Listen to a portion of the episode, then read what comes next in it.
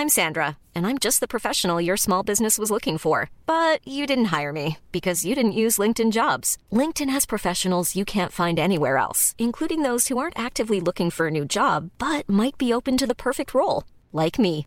In a given month, over 70% of LinkedIn users don't visit other leading job sites. So if you're not looking on LinkedIn, you'll miss out on great candidates like Sandra. Start hiring professionals like a professional. Post your free job on linkedin.com/people today. Und damit auch unsere ganze Erwerbskultur verändern, was ich mir so vorstelle, dass wir ein Drittel gesellschaftlich relevante Arbeit machen werden am Tag, dass wir ein Drittel Erwerbsarbeit, also Geld verdienen werden, aber nur noch ein Drittel und dass wir ein Drittel Pflege- und Familienarbeit leisten werden, die dann bezahlbar sein sollte. Das wäre eine Möglichkeit. Und das bedingungslose Grundeinkommen ist dann natürlich nochmal eine andere Perspektive, aber wir müssen über diese Modelle in den nächsten Jahren reden.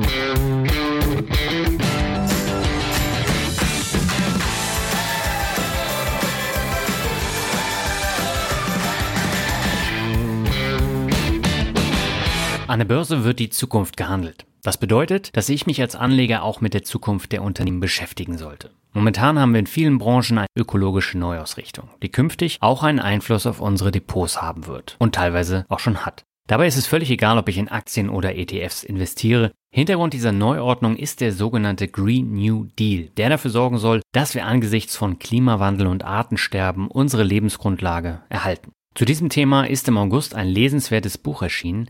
Dieses hört auf den Namen Das neue grüne Zeitalter, wie der Green New Deal unsere Art zu leben radikal verändern wird. Und genau darum soll es in der heutigen Podcast-Folge gehen. Und damit heiße ich dich herzlich willkommen zu einer neuen Folge vom Finanzrocker Podcast. Mein Name ist Daniel Kort und ich habe heute den renommierten Trend- und Zukunftsforscher Dr. Eike Wenzel zu Gast, der das Buch geschrieben hat. Mit ihm spreche ich über den Green New Deal, was alles dahinter steckt und wie der Kapitalismus dazu passt. Darüber hinaus geht es um die dringend benötigten Veränderungsprozesse in ganz unterschiedlichen Themenfeldern wie Mobilität, Lebensmittelindustrie oder auch Plattformökonomie. Es ist ein wirklich interessantes Interview geworden, das etwas andere Themen behandelt als Finanzen, Geldanlage und Aktienmärkte. Diese Themen sind aber auch wieder ganz eng verknüpft mit vielen Unternehmen, die ich in meinem Aktienportfolio habe. Das wurde vor allem beim Lesen des Buches klar, weil dort viele der Unternehmen auch als positive oder auch negative Beispiele genannt wurden. Ja, und wir sprechen am Ende auch über das Thema Rente und interessante Zukunftsmodelle. Jetzt würde ich aber sagen, genug der Vorrede, gehen wir zum Interview mit Dr. Eike Wenzel.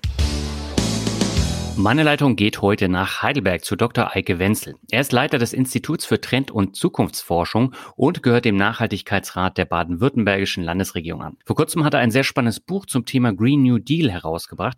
Darüber wollen wir heute sprechen, aber erstmal herzlich willkommen im Finanzrocker Podcast, Herr Wenzel. Hallo, grüß Sie. Danke für die Einladung. Freut mich, dass es klappt. Und Sie gelten ja als einer der renommiertesten Trend- und Zukunftsforscher in Deutschland. Wie kam es denn dazu, dass Sie sich überhaupt mit diesen Themen beschäftigt haben? Also was immer diese Bezeichnung renommiertester und so weiter heißt, äh, jedenfalls sehr gut. Ich freue mich darüber. Äh, wie ich dazu kam, ist ist eine andere Frage. Ich habe an der an der Universität mich viel mit Medien, aber auch Medienökonomie beschäftigt äh, und bin in solche Bereiche wie Marketing, strategische Planung reingekommen irgendwann äh, habe mich in Doktorarbeiten mit Vergangenheit und, und Gegenwart von Fernsehen, Darstellung von Geschichte im Fernsehen beschäftigt.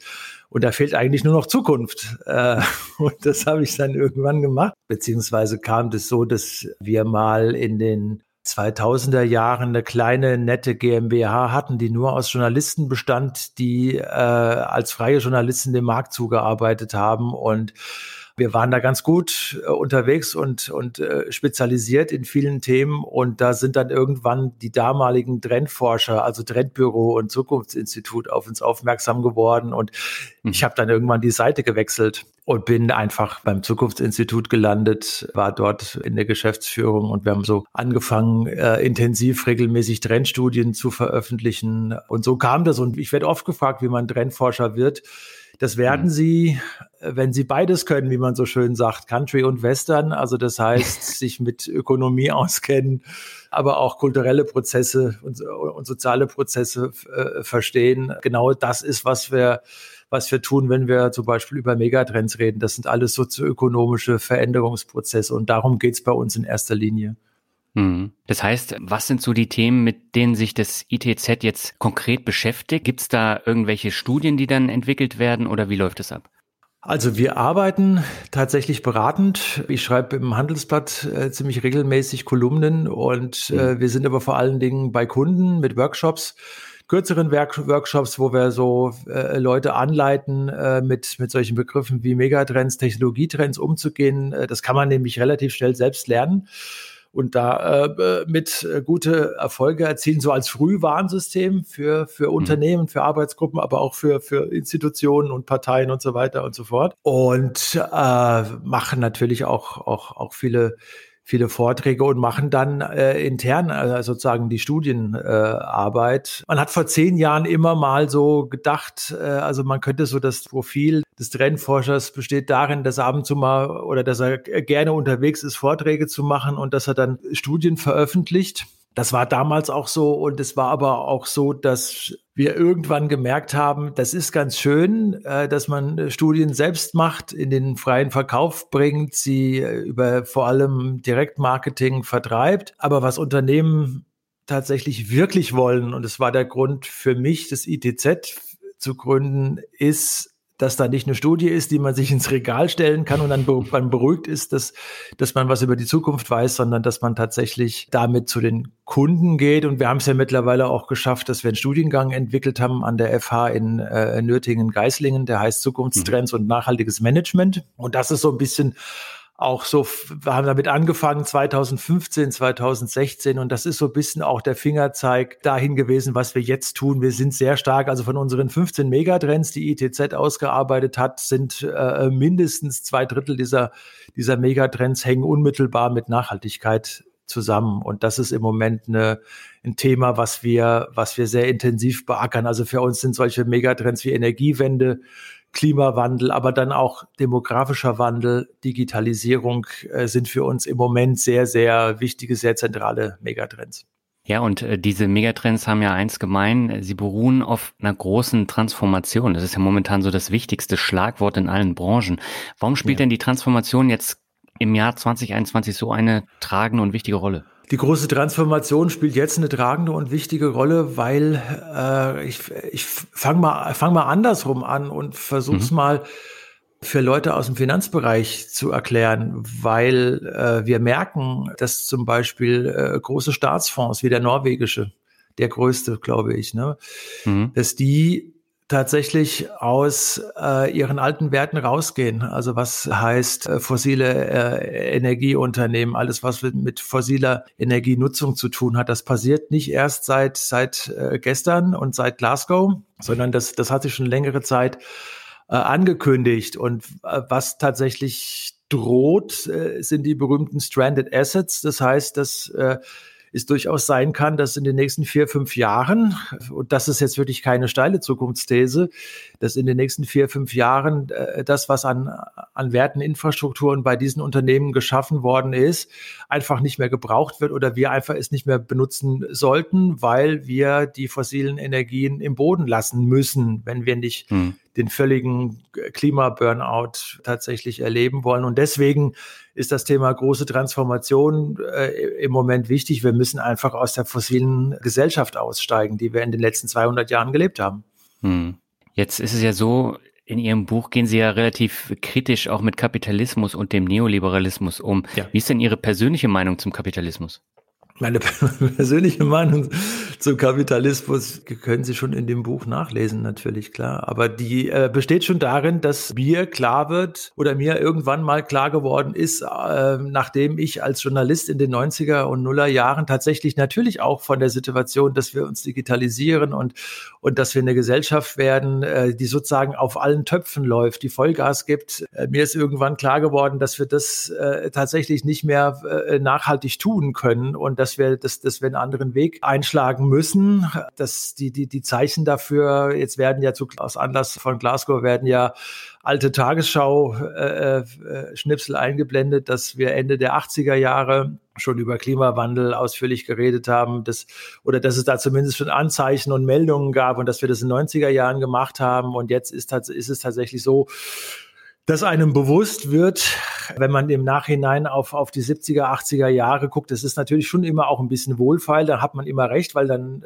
das hat sich halt jetzt äh, historisch auskristallisiert, aber da stellen wir fest, dass wir angefangen haben, oder tatsächlich beschleunigt haben, äh, die Nutzung von fossilen Energieträgern und den, den Blick, was das mit, mit Natur, mit natürlichen Ressourcen war, Macht vollkommen vernachlässigt haben.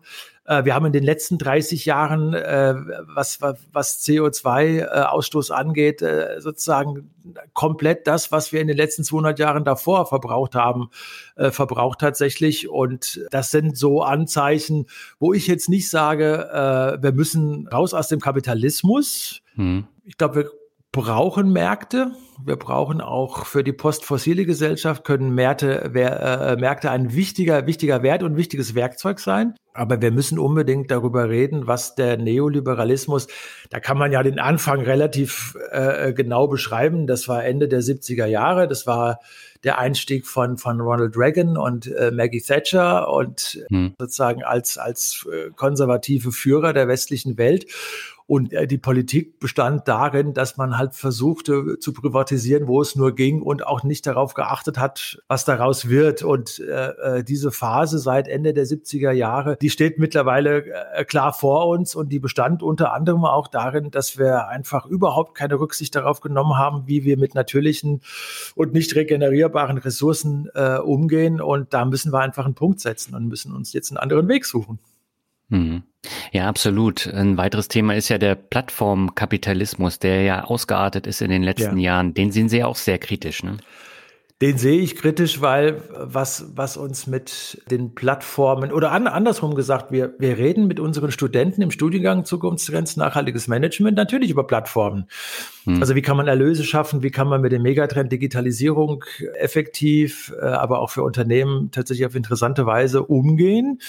Mhm. Gar keine Frage. Also wir können, können gerne und ausführlich über, über Gesundheitsplattformen äh, reden, die auch schon existieren und oder die gerade gebaut werden und die äh, für, für Endkunden, für chronisch Kranke und so weiter tatsächlich auch äh, wirklich neue nachhaltige Werte bieten. Aber äh, wir müssen uns auch klar machen, dass wir in den letzten Jahren Unternehmen haben wachsen lassen, ohne, ohne größere Kontrolle von gesellschaftlicher, staatlicher Seite wie, wie Google, äh, wie Amazon und wie Facebook. Äh, und diese Phase habe ich ja auch bewusst als, als Trendforscher seit Anfang der Nullerjahre auch mit begleitet. Und wir reden ja mhm. viel mit der Presse und wir werden ja viel zu diesen, auch zu diesen tagespolitischen äh, Themen angesprochen. Und da muss ich einfach sagen, da haben wir als Gesellschaft so ein bisschen Wohlfeil äh, reagiert und gesagt, ja, ist doch super. Und jetzt äh, geht da äh, der, noch ein Medienhype los und äh, die müssen wir einfach wieder nur machen lassen. Und Facebook weiß ich noch, 2011 habe ich mit dem Deutschlandfunk ein Gespräch gemacht, als sie an die Börse gegangen sind. Das, das, das saß ich irgendwo in, in Südengland im Urlaub und die wollten wissen, was Facebook für ein Geschäftsmodell hat. ich damals gesagt, 2011 hatten die kein Geschäftsmodell, beziehungsweise 2010 hatten sie kein Geschäftsmodell. Dann haben sie gemerkt, wie man mit Targeting etc. pp. und, und mobilen Medien arbeiten kann. Und äh, da waren wir aber wohlfeil und haben gesagt, ja, man muss die halt jetzt immer machen lassen, die schaffen Arbeitsplätze und irgendwann wird dieser Trickle-Down-Effekt kommen, dass wir alle nicht mehr arbeiten müssen und dass, dass, dass wir alle bei, Fest, bei Facebook auf der Seite happy together sind und dann, dann wird alles gut. Und das hat eben äh, nicht funktioniert. Also im Hintergrund davon, wenn ich das noch sagen darf, steckt auch ein Megatrend, den nennen wir Individualisierung. Und mhm. Individualisierung hieß früher äh, oder heißt in unserer Definition, dass man durch das 20. Jahrhundert hindurch äh, es geschafft hat, äh, dass Menschen sich in ihrer, äh, in der Auswahl ihres Lebensstils unabhängig von ihrer Herkunft entwickeln können. Das ist eigentlich ein sehr hehrer und schöner Gedanke. Und mhm. das war auch das Angebot des Internet, das war das Angebot von, äh, von Social Media. Und wir waren da äh, aber relativ selbstzufrieden und sagten, okay, dann lassen wir das jetzt einfach mal laufen. Und aus dieser Individualisierung, siehe da, ist so etwas wie Kontrolle geworden und ist ein mhm. Instrumentarium geworden, was unsere Demokratie unterhöhlt hat. Äh, ist jetzt ist immer die Diskussion, machen Sie sich das nicht so einfach, wenn Sie sagen, Facebook hat die Demokratie unterhöhlt und da gehört doch auch eine Gesellschaft. Alles völlig richtig, aber Facebook ist ein ganz wichtiger Trigger. Und äh, ja, das, das ist das Thema, mit dem wir uns auseinandersetzen äh, müssen. Habe ich im Buch auch, auch getan und gesagt, wir müssen halt unter anderem auch schauen, wie, wie wir mit äh, unseren Daten umgehen. Wir müssen einen anderen Weg finden, so wie es Facebook und, und, und Google in den letzten Jahren uns vorgemacht haben, die ja eigentlich nur Marketingkonzerne sind, die über 90 Prozent aus Online-Werbung, ja, die haben den Online-Werbemarkt halt verstanden, äh, bestehen. Und wir müssen da raus. Und wir müssen da einen, einen anderen Ansatz finden und vielen Städten zum Beispiel, das habe ich im Buch auch beschrieben, ist es sehr klar, was man machen muss. Also man muss diesen großen Tech-Unternehmen, diesen großen und mittleren Tech-Unternehmen muss man einfach, äh, mit denen muss man klar reden und sagen, ihr könnt Digitalisierung bei uns implementieren. Aber bei uns geht es darum, dass wir Digitalisierung eigentlich nur dafür nutzen wollen, unsere Prozesse hier vor Ort in unseren Städten, gerade auch mit Blick auf den Klimawandel, zu optimieren. Und ähm, bei vielen Unternehmen ist es ja, oder bei vielen Städten, äh, europäischen Großstädten ist es sicher dann so ausgegangen, dass die feststellten, da sitzen dann die Vodafones und die Googles wollen rein und wer noch alles rein möchte. Und äh, die gehen davon aus, dass sie erstens die Daten, äh, die sie bei der Digitalisierung äh, äh anhäufen können, dass sie sie auch selbst für sich benutzen dürfen und die Städte sie eben nicht benutzen können. Und die äh, digitalisieren dann eine Stadt zu ihren, zu ihren Gunsten, machen dann aber noch einen zweiten äh, Zugang und sagen, äh, und wenn ihr jetzt die Digitalisierung zu euren Bürgern treiben wollt, dann bauen wir euch ganz viele tolle Apps und sonst irgendwas und dann verdienen wir nochmal an der Digitalisierung. Und es hat dann irgendwann eine Stadt wie äh, Barcelona spitz gekriegt und gemerkt, wir können, also äh, was wollen wir damit? Und äh, hm. wichtig war, bei diesen Ansätzen. Also wie gesagt, Digitalisierung ist ein äh, entscheidend wichtiger Megatrend in den nächsten Jahren. Aber wichtiger ist noch, dass ich mir als Gesellschaft oder Stadt oder wie auch immer klar mache, was ich damit eigentlich anfangen will. Und deswegen ist für mich diese Überlegung, bevor ich eine Technologie in die Hand nehme, muss ich klären als Gesellschaft, wo ich hin will, welche Vision ich habe, was unser Weg in der Zukunft sein muss und das ist ein wichtiger Schritt. Also die, die Reihenfolge muss richtig sein. Ich darf nicht Facebook einfach machen lassen und dann mal gucken, wie man das sozial irgendwie benutzen, einhegen, davon möglicherweise profitiert. So hat sich Politik 30 Jahre entwickelt im Neoliberalismus, muss man ganz klar sagen. Mhm. Ja, alles durchwegen, mal gucken, was man damit machen kann. Und es muss genau umgekehrt sein. Äh, und das bin ich jetzt natürlich in aktiven, in Anführungszeichen, in aktiven äh, Diskussionen auch mit Unternehmen weil wir darüber reden müssen, dass reguliert wird sowieso. Das wissen ja, das was jedes Unternehmen, was eine Technologie benutzt, äh, reguliert wird. Jeder, jeder, jeder Schritt, jeder Prozess im Unternehmen. Aber wir müssen jetzt darüber reden, wie wir Regulierungen finden für viele relevante gesellschaftliche Bereiche, um in den nächsten Jahren tatsächlich eine nachhaltige Gesellschaft zu werden. Hm. Ja, ist ja nicht nur Regulierung, das sind ja auch die Steuern, die mal gezahlt werden sollten. Ne? Ja, wäre auch, wäre auch eine schöne Geschichte. Und das, das sind, das sind solche, äh, solche Sachen, da äh, packt man sich tatsächlich an den Kopf und da kann man auch, äh, da muss man sich sehr, das werde ich jetzt hier versuchen bei der Antwort, muss man sich sehr zurückhalten, tatsächlich nicht äh, populistische Töne anzuschlagen, weil das dass das so ist und dass äh, die quasi überhaupt keine äh, Steuern äh, entrichten müssen und sich damit auch als gesellschaftlich völlig vogelfrei und, und, und nicht verantwortlich gebärden können.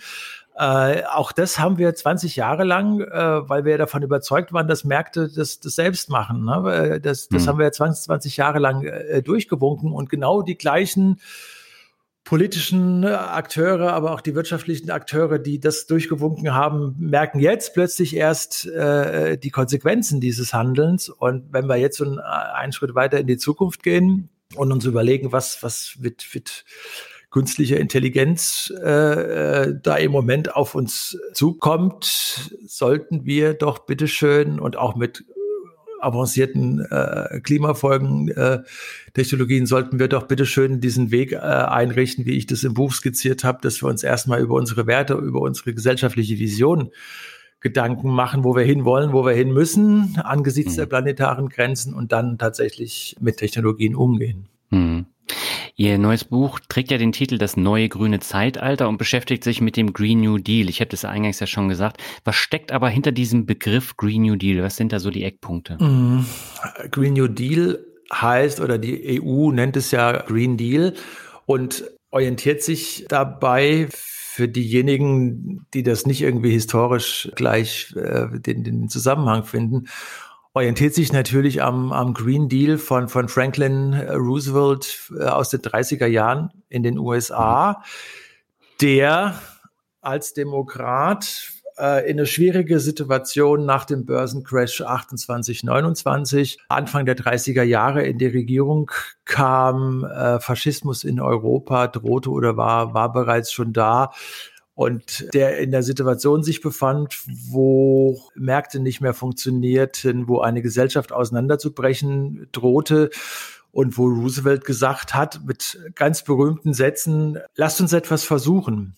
Und lasst uns, lasst uns äh, mutig sein, lasst uns etwas wagen. Es wird nicht alles gelingen, aber lasst, lasst uns das versuchen. Lasst uns versuchen, dass, dass wir Maßnahmen von staatlicher Seite entwickeln können, mit denen wir mehr Menschen in Arbeit bringen, mit denen wir auch äh, Menschen aus der kreativen Klasse. John Steinbeck wäre ohne den New Deal wahrscheinlich niemals berühmt geworden als Autor. Ne? Das ist nur mhm. ein Beispiel davon. Lasst uns versuchen, äh, der, der Verwüstung unserer Landschaften, das war damals, na, war vor knapp 100 Jahren, vor fast 100 Jahren, schon ein Thema, lasst uns dem äh, begegnen, lasst uns über Aufforstung äh, reden. Alles Begriffe, die jetzt erstaunlicherweise wiederkommen. Und äh, das, das war 1930. Ja, und da hat, mhm. da hat Roosevelt damit begonnen, experimentierfreudig, als umhegtes Kind aus gutbürgerlicher aus gutbürgerlichen Kreisen, aber äh, mit, äh, mit, mit äh, einer Polio-Lähmung geschlagen, was ihn aber auch nicht von seinem Optimismus abbringen konnte. Und äh, der ist dann daran gegangen und hat ganz schnell 1932, 1933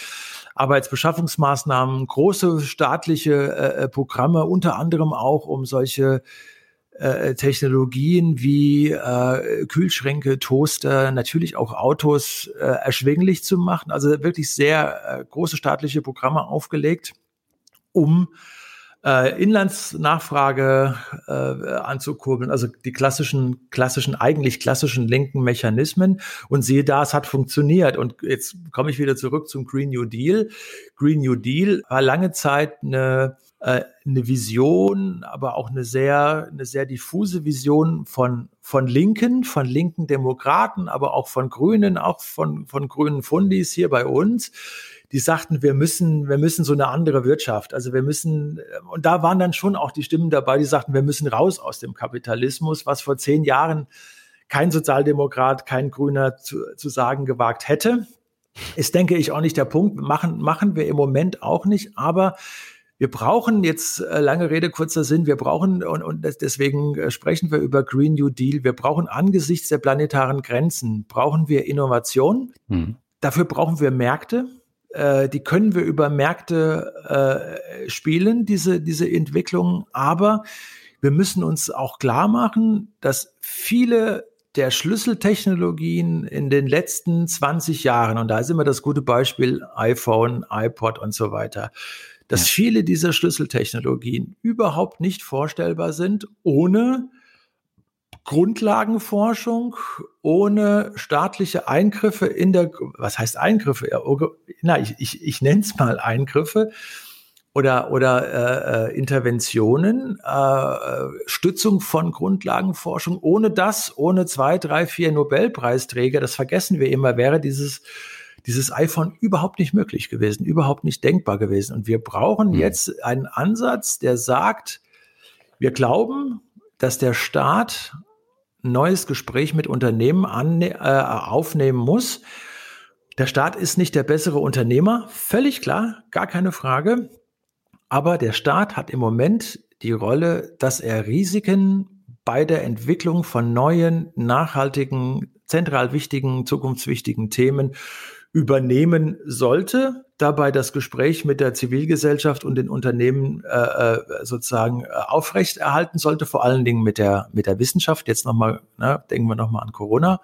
Mhm. Äh, auch zurück und äh, tatsächlich anfangen sollte, so vorausschauend und verantwortungsvoll Technologien zu entwickeln. Und das hört sich natürlich zunächst mal so an, dass dafür ganz, ganz viel Geld auf den Tisch gelegt werden muss. Das Geld haben wir. Das Geld mhm. haben wir und wir haben schon sehr, sehr viele Technologien eigentlich auch schon entwickelt. Und jetzt brauchen wir eigentlich, und das sagt auch äh, äh, Fridays for Future, äh, die unsere jungen Freunde sozusagen, die wir gerne in unseren Seminaren an der Hochschule äh, auch haben und wo wir auch merken, da kommt, da kommt so ein Spirit, die sagen, äh, da ist, da ist mittlerweile tatsächlich vieles da und wir verhandeln jetzt die zweite Woche in Glasgow. Was wir brauchen, ist Politik, Politik, Politik. Ja, und wir, mhm. wir, wir, können gerne über den individuellen Fußabdruck reden. Da habe ich aber eine sehr eigene Meinung dazu. Was wir brauchen, ist, dass die Politik jetzt großen Unternehmen sagt, wie es in den nächsten Jahren mit Politik dann auch äh, Zivilgesellschaft und gesellschaftliche Bewegungen mit Unternehmen zusammen sagt, wir gehen jetzt einen neuen Weg, neue äh, Private-Public Partnership, wir gehen einen neuen Weg, entwickeln Technologien, entwickeln mutig Technologien und dann kriegen wir die Kurve, dass auch für unsere Kinder und Kindeskinder noch eine lebenswerte Gesellschaft da ist. Das ist das, was, was ich mir unter dem Green New Deal äh, vorstelle. Und die Einzelheiten, da können wir ja gleich auch noch drüber reden, die hören sich denn jetzt auch wieder so an, als wollte der, der, der Wenzel da irgendwie aus dem Kapitalismus aussteigen oder was auch immer. Das stimmt eigentlich nicht, aber äh, wir müssen diesen Kapitalismus, das ist gar keine Frage, wir müssen den verändern und wir müssen den nachhaltig verändern. Hm. Ich habe Ihr Buch ja zum Einschlafen immer gelesen. Das war jetzt keine so gute Idee, weil ich da immer sehr viel nachdenken musste. Weil, wie Sie eben schon geschildert haben, Sie werfen ja auch viele Fragen in den Raum. Und im ersten Kapitel haben Sie eine Frage aufgestellt, Freiheit zum Konsum oder Befreiung vom Konsum. Was hm. meinen Sie damit? Ja, wir haben in der Gesellschaft, äh, oder sagen wir mal so, schauen wir uns mal, gehen wir nochmal zurück in den, in den letzten Sommer und schauen uns mal diese äh, Corona- Demonstrationen an? Ist, ist Corona, sind Corona-Skeptiker eine gesellschaftliche Protestbewegung? Nein, definitiv nicht. Mhm. Sie sind äh, was sehr Toxisches, äh, wie ich finde. Und äh, wir werden jetzt noch eine gewisse Zeit brauchen, das einzuordnen. Ich habe das in dem Buch aber schon mal versucht. Und wenn man sich mit denen ein bisschen genauer beschäftigt, das ist wirklich eine Minderheit auch in unserem Land. Aber sie erhalten, äh, wie die Populisten auch, äh, sie erhalten von den Medien große Öffentlichkeit, weil wir in Zeiten von Social Media leben. So, das ist relativ, mhm. relativ klar. Und was man bei diesen Menschen, Corona-Skeptikern, Impfskeptikern, da würde ich jetzt auch nicht alle über einen Kamm scheren, aber die überwiegende Mehrheit schon. Was man bei denen entdeckt. Das, das, das würde ich wieder rückkoppeln mit, mit dem Megatrend Individualisierung und, mhm. und fa falsch verstandene Individualisierung. Denn was dort passiert, ist, das hat, das hat man so in den Protesten raushören können, kann man auch nachlesen, dass die Leute sagten, ich will mir überhaupt nichts sagen lassen und ich habe überhaupt kein Interesse, solidarisch zu sein. Das ist ja so ein schweres sozialdemokratisches Wort und damit tue ich mich auch ein bisschen schwer, aber äh, ohne eine solidarische Gesellschaft werden wir diese diese Nachhaltigkeitsthemen und den Green Deal werden wir äh, äh werden wir nicht erreichen können und also wir stellen kurzum wir stellen fest Corona Skeptiker äh, sind so in, in so eine, auf, auf so eine irritierende, bizarre Weise äh, hoch individualisiert, dass sie offensichtlich, wenn Angst auftritt oder auch existenzielle Angst auftritt, dass sie überhaupt nicht bereit sind, äh, sozusagen von ihren, von ihren eigenen Lebensstilen abzuweichen, weil das, was der Neoliberalismus in den letzten drei Jahren tatsächlich uns als als Suggestion mitgegeben hat, ist, dass wir quasi eine unbegrenzte Freiheit haben, unbegrenzte Freiheit der Fortbewegung, des Tuns und so weiter und so fort. Es ist aber eigentlich ist es nur die Freiheit, unbegrenzt zu konsumieren.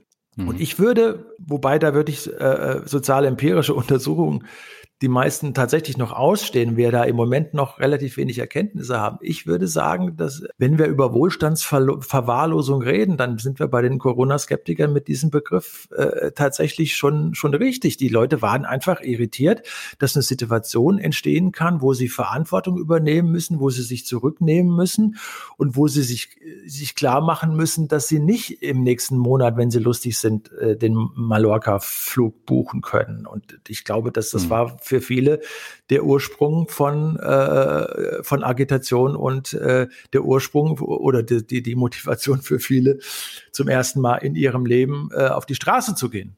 Und da haben wir in der Gesellschaft ein Problem, wenn wir tatsächlich äh, Empathie, Solidarität und schlichtes Verantwortungsgefühl der Erwachsenen äh, einfach nicht, äh, nicht mehr ausüben wollen, dann haben wir ein großes Problem. Hm. Wobei der Punkt, der fängt ja schon viel früher an. Das ging ja 2014, glaube ich, auch in den USA dann schon los. Ja. Und äh, da hatten oder da begannen ja die ersten Desinformationskampagnen, unter anderem auf, auf Facebook beispielsweise, ähm, ja. wenn wir uns jetzt an den Brexit erinnern, an äh, die Wahl von Donald Trump. Und ja. da sind wir ja wieder bei den äh, sozialen Plattformen mhm. und äh, bei den Fake News-Kampagnen. Ja. Wie, wie konnte sich denn sowas dann durchsetzen und dann so dermaßen hochschaukeln? Wie es passieren konnte, haben wir äh, im Grunde eben, eben schon erläutert. Das konnte passieren, weil wir relativ tiefenentspannt und äh, ohne das Gefühl äh, zu haben, wir, wir müssten da vielleicht mal Regelungen einführen, einfach Social Media, äh, aber vor allen Dingen auch das Phänomen Facebook haben laufen lassen, den Umgang mit mit äh, Algorithmen, die äh, nur Empörung steuern, die die und die Reichweiten optimieren. Das, das äh, wissen mhm. wir ja mittlerweile. Und ja. Ähm, das hat dazu geführt, und wir waren also in so einer selbstzufriedenen, es, es gibt äh, Tyler Cohn, Ökonom aus den USA, er spricht ja von einer complacent Society, äh, von, von complacent Classes, also von, von der selbstzufriedenen Gesellschaft. Ne? Also, mhm. äh, und da, da, da hat er schon, hat er schon recht. Wir waren selbstzufrieden und haben gedacht, wir, wir können das alles äh, laufen lassen, weil wir ja auch zumindest so von linksliberaler Seite lange Zeit davon überzeugt waren, dass diese sozialen Medien irgendwann Emanzipation erzeugen werden und Empowerment des Einzelnen, weil ja diese, diese Idee der Individualisierung da so stark dahinter steckte und Dezentralisierung, das sind eigentlich auch so äh, Leitbegriffe, um, eine, um sich eine sehr von, von Emanzipation, Gleichheit, äh, Solidarität, Kreativität getriebene Gesellschaft vorzustellen. Und wir haben jahrelang gedacht, dass das Silicon Valley tatsächlich ein Verbündeter dieser, dieser demokratischen, sozialliberalen, liberal-demokratischen, wie immer Sie das nennen wollen, hm. Jetzt in, in, Zeiten der Ampel wird es dann irgendwann in den nächsten Wochen und Monaten auch neue Begriffe dafür geben. Wir haben gedacht, dass äh, das Silicon Valley ist, das, das, das ist im Boot bei uns. Und das ist definitiv nicht der Fall. Ich würde mittlerweile sogar so so weit gehen und äh, feststellen, wir haben uns jetzt auch ein bisschen äh, im Zug des Buchs auch, auch äh, in diese Richtung äh, eingelesen, wenn ich eine Figur wie Peter Thiel mir angucke, aber ja. auch noch andere, das ist Zuckerberg, dass es tatsächlich nicht so ist und dass also dass dass das Silicon Valley auch davon davon getrieben ist von von einer Abneigung gegen Linke, von einer Abneigung gegen die der Idee der solidarischen Gesellschaft, einer Gesellschaft, die, die auf auf Werten basiert, also äh, move fast, break things oder wie auch immer, ne? Das mhm. äh, hätte uns eigentlich früher klar sein sollen. Aber wir hätten das aber auch noch so die Zuckerberg-Attitüde hätten wir auch noch in bestimmte linksliberale oder linke Theorien reinbekommen. Also man schaue sich nur die Entwicklung von einer Figur wie Sascha Lobo an, ne? der also der ja. im Grunde aus dieser äh, Silicon Valley Haltung ja seine ersten Erfolge hatte und dann plötzlich auf die völlig andere Seite, auch zu Recht und das ist überhaupt nicht ehrenruhig, aber äh, da sozusagen einen kompletten Wandel vollzogen hat, ohne man das, ohne dass man das so richtig gemerkt hat. Also das sind die großen Irrtümer äh, gewesen. Das hat dazu geführt, dass die schöne Idee der Hyperindividualisierung, so kann man das das äh, kann man das vielleicht nennen, oder der, der, der Singleisierung, alle diese Begriffe, von denen wir uns so viel Positives versprochen haben, eine Gesellschaft der Singularitäten, äh, der, der maximalen individuellen Bewegungsfreiheit, dass das plötzlich alles implodiert und dass es erstaunlicherweise implodiert ist am, am Thema Corona, aber vorher schon, Sie haben das ja mit Ihrer Frage angedeutet, implodiert ist auch daran, dass wir als sozialliberale, linksliberale Gesellschaft dachten, äh, wir hätten gewonnen und auch die Konservativen wären eigentlich auf unserer Seite und plötzlich das Phänomen Trump passierte und man merkte, es hm. gibt zumindest in den USA mindestens 50 Prozent oder rund 50 Prozent der Gesellschaft, die da mit unserem Lebensstil überhaupt nicht einverstanden sind und mhm. aber auch die gleichzeitig auch in der Lage sind, Social Media zu nutzen, beziehungsweise die äh, sehr gut über diese Algorithmen also ja, funktioniert haben so. Und das, das hat uns im Grunde in diese Situation gebracht. Mhm. Ganz kurze Unterbrechung, bevor es weitergeht mit dem Interview. Letzte Woche ist eine sehr interessante Folge bei Mehrmut zum Glück erschienen, die auch viele Hörerinnen und Hörer vom Finanzrocker Podcast interessieren könnte. Ich habe Matthias Fischedick zu Gast. Er erzählt von seinem beruflichen Werdegang zum TV-Produzenten bekannter Formate und warum er mittlerweile als Business- und Mentalcoach arbeitet. Darüber hinaus schreibt er sehr interessante Bücher, wie beispielsweise Überleben unter Kollegen oder Mehr schaffen, ohne geschafft zu sein. Wir sprechen auch darüber, wie man mit anstrengenden Kollegen zusammenarbeitet, wie man mit Stress in Homeoffice-Zeiten umgeht und wie man sein volles Leistungspotenzial entfalten kann. Hören wir doch mal kurz rein. Hast du denn äh, so einen Tipp, wie ich mein volles persönliches Leistungspotenzial entfalten kann? Jetzt nicht nur im Job, sondern halt generell? Ich bin ja überzeugt, dass wir nie unser volles Potenzial entwickeln und das im mhm. positiven Sinne. Okay. Also meine äh, Haltung oder mein Ziel ist es, ich möchte bis zum letzten Atemzug lernen und wachsen. Denn wenn ich irgendwann das Gefühl hätte, so, mehr kann ich nicht, äh, ich bin jetzt fertig und jetzt warte ich mal auf die Rente und auf den Tod, das wäre überhaupt nicht mein Lebensmodell.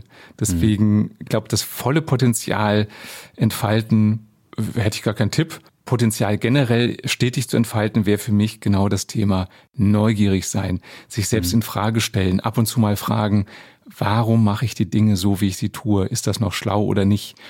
Und dann kommen manchmal, wenn ich sowas im Seminar sage, ähm, Teilnehmer und sagen, aber muss man denn ständig was ändern und ständig mit den neuesten Trends gehen? Und meine Antwort ist dann immer, Nee, wenn du überprüfst, was du tust und stellst fest, das ist immer noch schlau, dass ich das so mache, dann mach's doch bitte weiter. Also nur mhm. um des Änderns willen was zu ändern, das wäre nie meine Strategie. Wenn du dir das Interview mit Matthias Fischedick anhören willst, dann schau mal in die Shownotes oder im Blogartikel vorbei. Dort verlinke ich die Podcast-Episode und damit gehen wir zurück zum Interview mit Dr. Eike Wenzel.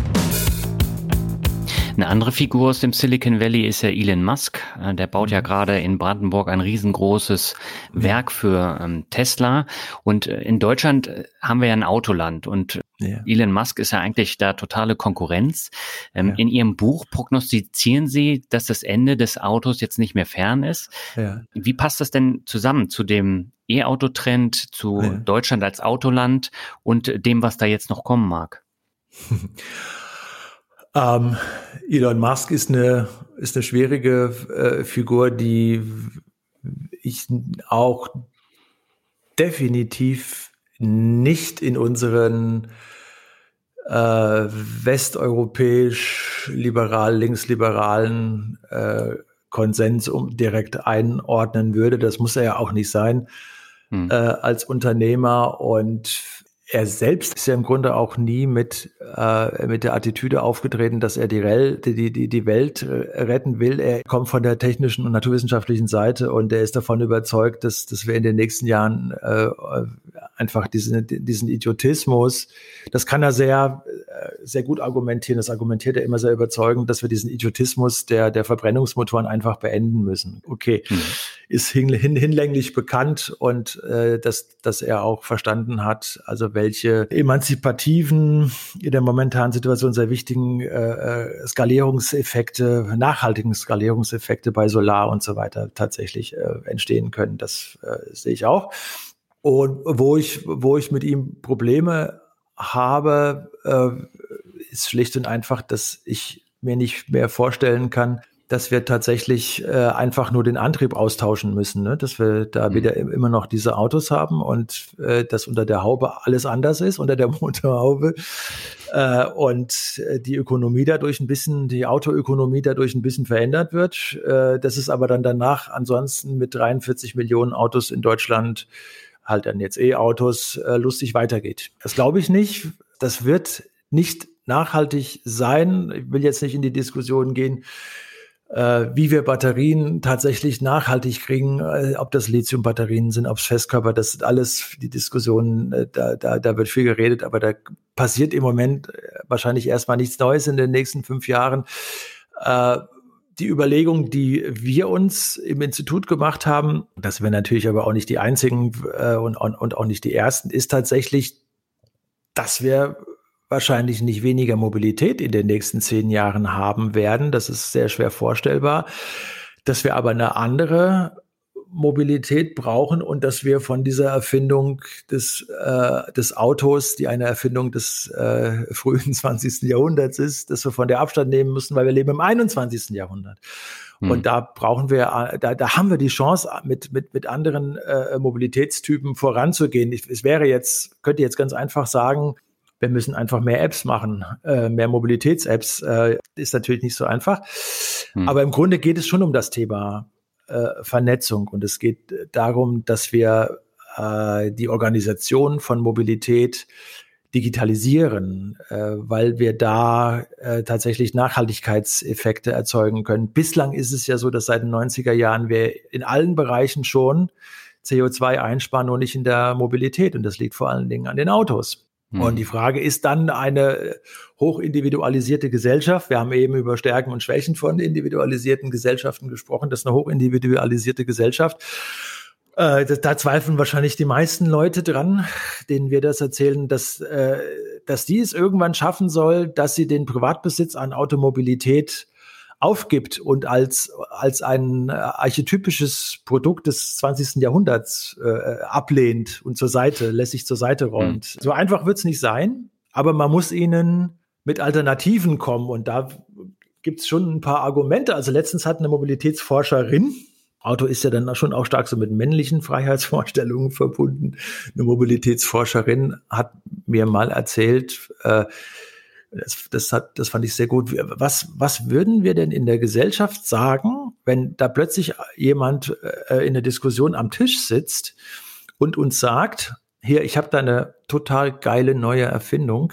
Äh, das ist ein Auto, musst dich reinsetzen, kannst lenken, kannst schnell, kannst langsam fahren, hat einen Verbrennungsmotor. Da musst du nur Benzin reintun und damit kannst du schnell fahren, damit kannst du, kannst du über 1000 Kilometer äh, kannst du tatsächlich fahren. Ähm, einziges Problem ist, dass ähm, man hat das schon mal ausprobiert in anderen Ländern, dass jährlich äh, mehrere tausend Menschen ums Leben kommen. Hm. Würden wir diese Erfindung heute kaufen? Nein, würden wir natürlich nicht. Und es, es, es gibt äh, die Alternative, ist eine vernetzte Mobilität. Und da spielt natürlich äh, dieses, dieses Buzzword des autonomen Fahrens äh, äh, eine wichtige Rolle.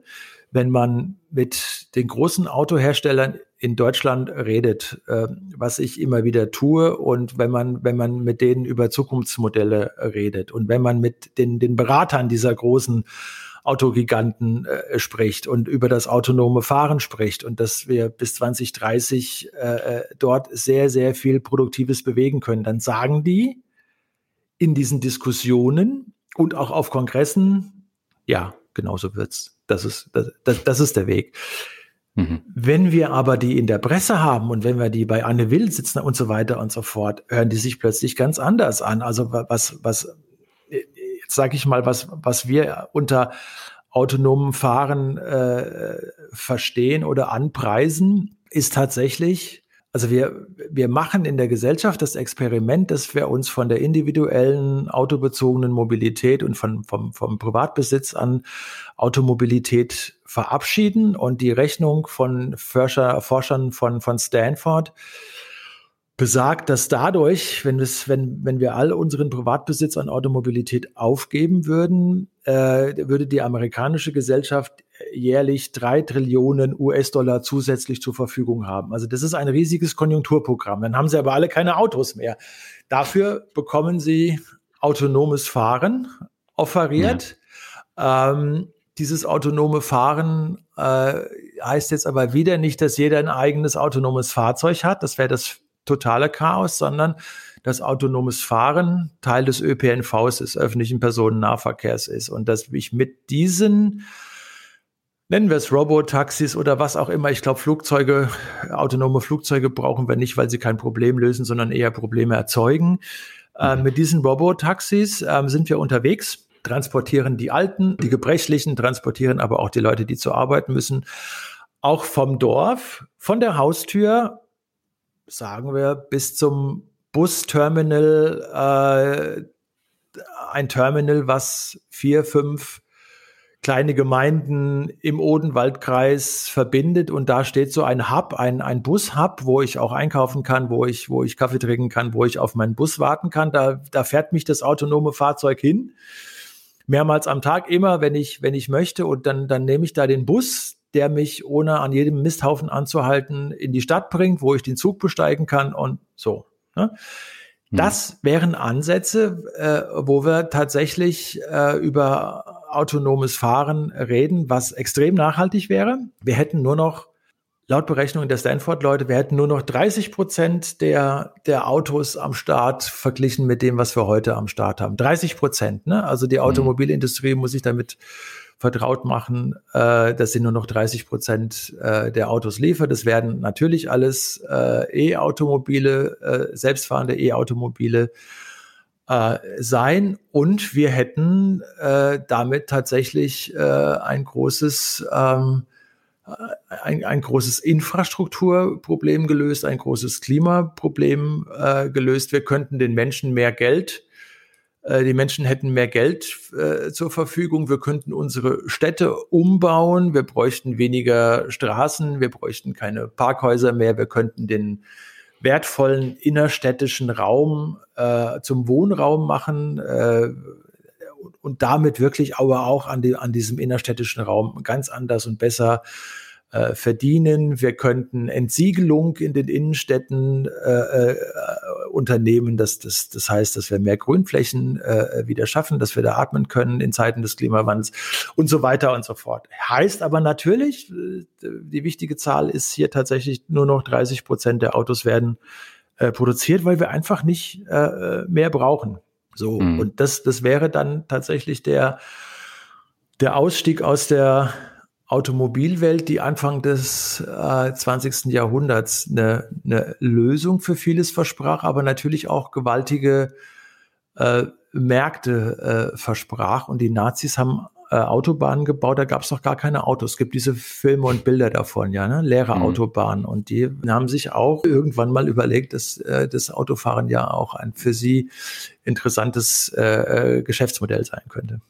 Mhm. Aber das würde ja bedeuten, zum einen, Deutschland ist dann kein Autoland mehr, weil wir weniger Autos brauchen. Und zum anderen besteht da natürlich auch wieder die Gefahr, dass wir wieder so eine Plattformökonomie haben. Also äh, kann ja durchaus mhm. sein, dass dann wieder so ein großer Anbieter kommt, wie jetzt beispielsweise Uber in einer anderen Form, ja. ähm, und die sich das zunutze machen. Äh. Ja, muss man, muss man reden, muss man reden, wie, wie weit äh, man Uber tatsächlich auch dort Geschäft machen lässt. Also ich gehe, gehe ja nach wie vor davon aus, ähm, dass wir ähm, tatsächlich aus dem äh, aus der Facebook-Geschichte gelehrt haben mhm. und dass wir mit Uber anders umgehen äh, und dass wir aber auch gleichzeitig wahrnehmen, äh, was sozusagen der äh, nützliche Ansatz von von Uber sein könnte. Äh, wobei ich glaube, ich habe es ja eben selbst selbst gesagt. Ich glaube, dass das autonomes Fahren eher ähm, in, also so, so wie ich es jetzt skizziert habe, als Teil des ÖPNVs, dass das eher ein Modell ist, ähm, was in Europa ohne Uber hm. funktionieren könnte. In den USA äh, sind die Ubers etc. schon so weit, auch äh, mit, mit, mit Plattformideen vorgedrungen, dass es durchaus sein könnte, dass dort die äh, Ubers und noch zwei, drei andere eher so diesen, dieses autonome Fahren abwickeln würden mhm. aber dann entsprechend unter unter Beaufsichtigung äh, beziehungsweise äh, in Kooperation mit dem mit dem ÖPNV und also nur nur in dieser in dieser Form ähm, des, des, äh, der kollektiven Organisation von Mobilität äh, ist das tatsächlich vorstellbar. Und das kann in den USA, kann das durchaus sein, ähm, dass das Uber sein wird, äh, die das organisieren. In Europa glaube ich das nicht. Aber so könnte es in den nächsten Jahren tatsächlich ablaufen, ja. Hm. Dann haben wir eben, das, da haben Sie ja völlig recht mit der Frage, äh, dass die, äh, dass, dass da die, die äh, Plattformidee halt einfach natürlich weiter äh, gedacht wird, werden muss und auf ein neues, neues äh, Niveau gebracht werden muss, tatsächlich andere Algorithmen äh, funktionieren müssen und die, die Idee, ähm, kollektiver Mobilitätsvernetzung äh, andere, andere Zielpunkte haben muss als das, was Uber oder andere Perspektiven, Horizonte haben muss als das, was, was Uber ursprünglich vorhatte. Die ursprüngliche Idee, das ursprüngliche Geschäftsmodell von Uber besteht meines Erachtens darin, dass man ja überhaupt nicht Taxifahrer beschäftigen möchte, sondern dass man wirklich autonomes Fahren, äh, auch autonomen Transport äh, organisieren möchte. Und Uber ist halt mhm. das äh, sozusagen der, der, der Winner, der, der alles nimmt. Äh, und äh, genau das darf natürlich nicht passieren, das ist ja klar. Mhm.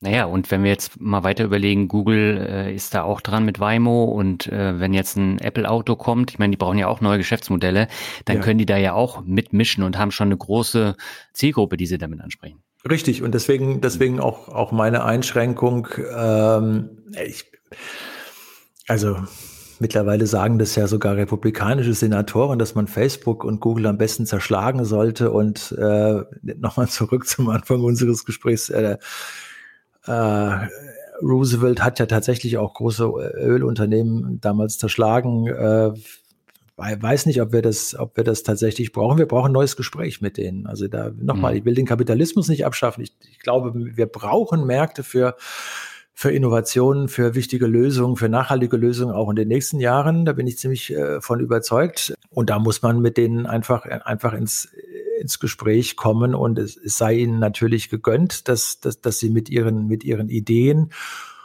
äh, mit den Infrastrukturen, mit der Software, die sie, die sie liefern, mit den Algorithmen, die sie zur Verfügung stellen, dass sie natürlich damit äh, meinetwegen reich und glücklich werden sollen. Das ist, das ist gar keine Frage. Hm. Ich fand ja besonders äh, spannend das Kapitel über die Entwicklung unserer Zukunft in Städten und urbanen Räumen. Sie haben es ja mhm. auch schon im Gespräch angesprochen. Ja. Ähm, warum spielt der lokale Aspekt denn künftig so eine wichtige Rolle?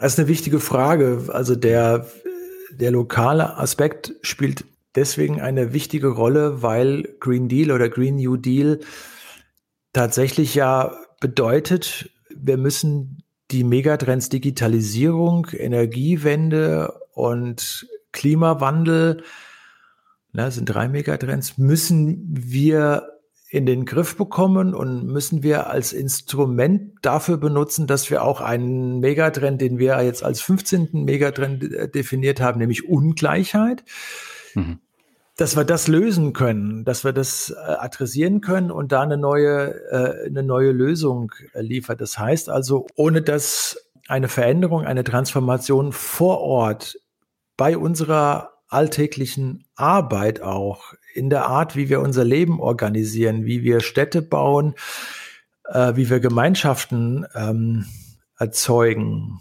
ganz sicher auch äh, sehr stark über digitale Kommunikationswege, aber dass wir genau das machen müssen, dass wir mhm. genau das äh, brauchen, äh, dass vor Ort Menschen merken, es gibt neue Technologien, die müssen wir vor Ort implementieren. Es gibt Anforderungen äh, des Klimawandels an Städte, die jetzt schon bei den Menschen ankommen. Also es ist zu warm in den Städten und dass wir da Lösungen finden, die Menschen spüren jetzt schon die Veränderung und die Menschen wollen Lösungen. Und wenn ich das vor Ort mit Menschen zusammen mache, dann habe ich die Menschen auch im Boot. Und wenn ich ja. eben Megatrend Ungleichheit gesagt habe, dann, dann heißt es ja auch, dass Ungleichheit mit Populismus zu tun hat und Menschen nicht mehr sich an demokratische Verfassungen gebunden fühlen und sich für so individualisiert und, und so weiter halten und, und auch enttäuscht natürlich auch sind von, von, von vom äh, westlichen äh, Kapitalismus, äh, West, den westlichen Demokratien, dass wir über diesen Green New Deal tatsächlich das Thema Ungleichheit adressieren können. Und da wäre jetzt natürlich die nächste naheliegende Frage, ja, dann sagen Sie doch mal, was da an neuen Jobs auf uns zukommt und wo sind die denn? Wo sind denn die Zukunftsmärkte? Also äh, ja, die gibt's. Also die, die, die wird es geben. Ähm, nach äh, Berechnungen der Internationalen Energieagentur äh, 14,5 Millionen neue Jobs äh, fast alleine in erneuerbaren äh, Energien, wo, wo, worunter wir dann natürlich auch, aber auch sozusagen das, was wir als Mitarbeiter in Stadtwerken in den nächsten Jahren tun werden, äh, das auch auch dort das, was, was in, in äh, fünf und sechs und sieben Jahren äh, bei den Mitarbeitern der Stadtwerke auf dem Schreibtisch liegt, thematisch komplett anders ist gegenüber dem, was er vor fünf Jahren gemacht hat. Ne? Also weil auch dort mhm. äh, sozusagen die, die äh, sozial-ökologische, aber vor allen Dingen ökologische, technologische äh, Transformation äh, auf dem Schreibtisch natürlich stattfindet. Und ein anderes Beispiel ist, dass wir äh, äh, Bereich der erneuerbaren Energien, wenn man so mal schaut, äh, weltweite Überblicke äh, in, in der Solarindustrie, die also nicht, die also komplett ein komplett neuer Technologieansatz ist, der sich kaum noch, äh, was Arbeitsprofile angeht, mit dem deckt, was in der Erdöl- und Erdgasindustrie gefordert ist, nämlich Technologien, Technologien des 20. Jahrhunderts, männliche Kraft, männliche Muskelkraft, männliche Arbeit. Äh, in den Solarindustrien sind jetzt schon, die sind viel diverser, es sind viel mehr Frauen in, in diesen Unternehmen. Solarindustrie findet eben nicht nur an klassischen Erdölstandorten und so weiter, findet eigentlich überall statt. Und auch der, der, der, die äh, sozialökologische Transformation wird äh, in vielen Bereichen überall stattfinden, bessere Ausbildung erfordern, damit aber auch äh, mehr Frauen, mehr Diversität zulassen. Und das, das sind die Wege, die wir gehen müssen. Und dafür, kommt zurück auf Ihre Frage, da, da, dafür ist tatsächlich wichtig, dass Städte ihre eigenen Kompetenzen, Städte haben starke Kompetenzen, können in vielem sehr schnell, sehr eigenständig äh, entscheiden und Städte tun das äh, häufig auch schon. Also es gibt Beispiele aus Südamerika, es gibt Beispiele aus, aus, aus Südafrika, aus Städten, die sagen, wir wollen jetzt unseren, New York ist im Moment eines der, der äh, bekanntesten, populärsten Beispiele. Wir wollen jetzt äh, unseren Plan machen, dass wir 2025 zumindest bei unserer Energie äh, CO2-frei äh, sind. Und das wären, das sind Ansätze, die wichtig sind, weil sie, weil sie Menschen äh, äh, mitnehmen und weil sie vor allen Dingen aber, aber auch schon Lösungen für große Städte äh, darstellen. Es war in den letzten Jahren einfach so, dass in den großen Städten äh, die Anforderungen für die große Transformation für die nächsten Jahre zuerst ankamen. Hm. Weil Städte für die Daseinsvorsorge verantwortlich sind, wenn es äh, gut geht. Der Neoliberalismus wollte ja, dass aus Bürgern Konsumenten werden und dass die Städte da nicht mehr so die Hand drauf haben. Ne? So, jetzt gehen wir wieder einen anderen Weg. Äh, und da könnten wir jetzt über wirklich über viele äh, Beispiele äh, reden. Ich rede immer wahrscheinlich zu viel mittlerweile über über Barcelona, die die sehr sehr frühzeitig sehr klug reagiert haben, sehr nah an den Bedürfnissen der Bürger sind und es damit schaffen, den Bürgern aber auch solche Sachen zuzumuten, wie dass man sagt, wir machen jetzt euren Stadtteil autofrei und wir wollen das mit euch zusammen machen. Seid ihr damit einverstanden? Mhm. Ja, und, und, solche Geschichten. Und die wirklich das, was wir eben besprochen haben, äh, die, die ähm, Vernetzung von äh, Mobilität und wenn ich, wenn ich vom, vom äh, Auto aufs Fahrrad umsteige, dass, dass, ich, dass ich dafür auch Anreizsysteme habe. Diese ganzen Sachen, äh, die machen das, ne? Und Paris macht es, äh, schafft es geschickt, die Autos draußen zu lassen. Es gibt selbst Beispiele von amerikanischen Städten, wo das, wo das mittlerweile sehr gut funktioniert. Gibt auch Beispiele in Deutschland. Äh, und da spielt nun einfach mal so, äh, so, so ein relativ banales, so eine banale Technik wie Radfahren eine wichtige Rolle, weil es einfach extrem nachhaltig ist und dass, dass man dieser extrem nachhaltigen Mobilitätsform neue Wege in der Stadt äh, zugestehen muss. Das ist alles, äh, klingt dann manchmal banal, aber mittlerweile kann man auch mit CEOs von großen Autoherstellern über das banale Fahrrad reden. Das wäre vor zehn Jahren gesagt, was ist denn das für einer? Äh, und mittlerweile ist es ein Thema. Ja, ähm, da stelle ich mir jetzt aber die Frage, wenn wir uns unsere Hauptstadt angucken, die es nicht mehr hinbekommen, Wahlzettel auszudrucken für eine Wahl und da geht alles schief. Wie soll denn da so ein lokaler Aspekt dann äh, aufgefangen werden und weiterentwickelt werden? Ein gutes Beispiel. Ja, ich, ich würde kontern mit Kopenhagen. Äh, ja, Kopenhagen ist aber nicht Deutschland. Ne? Ja, ja, ja, ja. Ist schon richtig. Ganz wichtig ist, dass, dass ich habe eben Megatrend-Ungleichheit äh, äh, ja schon ein bisschen was erzählt darüber. Ganz wichtig ist, dass, dass wir die Teilhabechancen äh, der Menschen äh, stärken. Und da ist da ist Digitalisierung äh, gefragt, ohne das, das Gefühl, dass Menschen was verändern können wird es meines Erachtens nicht klappen. Das heißt aber äh, konkret auch, so glaube ich zumindest, dass, dass, dass die Stadt als Akteur selbst aktiv werden muss, Horizonte steckt, im Grunde die Trends entwickelt, ne? die Trends für die Stadt entwickelt. Die machen ja auch nichts mhm. anderes. Und sagt, wir wollen 2030 dort sein. 2030 soll es so aussehen.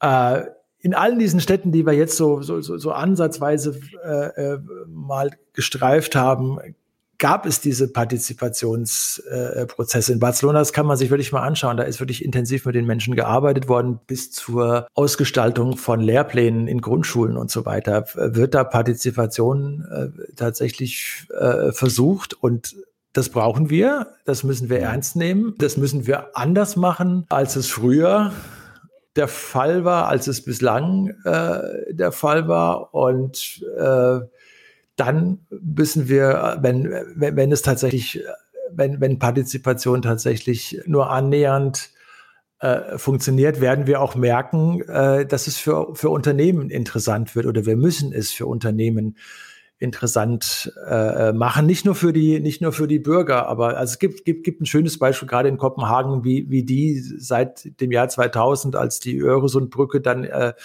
ihren Betrieb aufgenommen hat, merkten, dass im Hafen die Umsätze äh, zurückgehen und dann hat äh, Kopenhagen einfach gesagt, wir äh, entwickeln unsere Stadt jetzt vom, vom Flughafen bis in die Innenstadt, entwickeln wir neu bauen wir neu, wir bauen sie nachhaltig. Und äh, in Kopenhagen ist ja eigentlich äh, nicht so das Thema so spannend, dass das eine Fahrradstadt geworden ist. Das ist es logischerweise. Äh, natürlich auch, aber bei Kopenhagen ist interessant, dass diese Private-Public Partnership äh, funktioniert hat. Also dass Kopenhagen gesagt hat, wir wollen 20, das haben gleich gesagt, schon zwei, wir wollen 2020 ähm, die CO2-neutralste Stadt der Welt sein.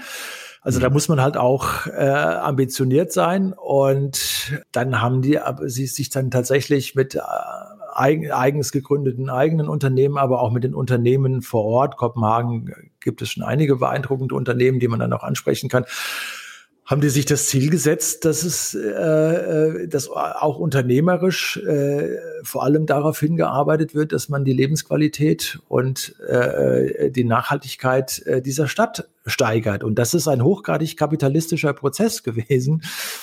Und der hat funktioniert. Aber nochmal, ohne jetzt nochmal ernsthaft Partizipation und, und, und die Menschen an, an diese Idee des Green Deals, an diese Idee einer Stadt der Zukunft, an einer besseren Stadt und für die Kinder einer besseren Stadt, einer gesünderen Stadt.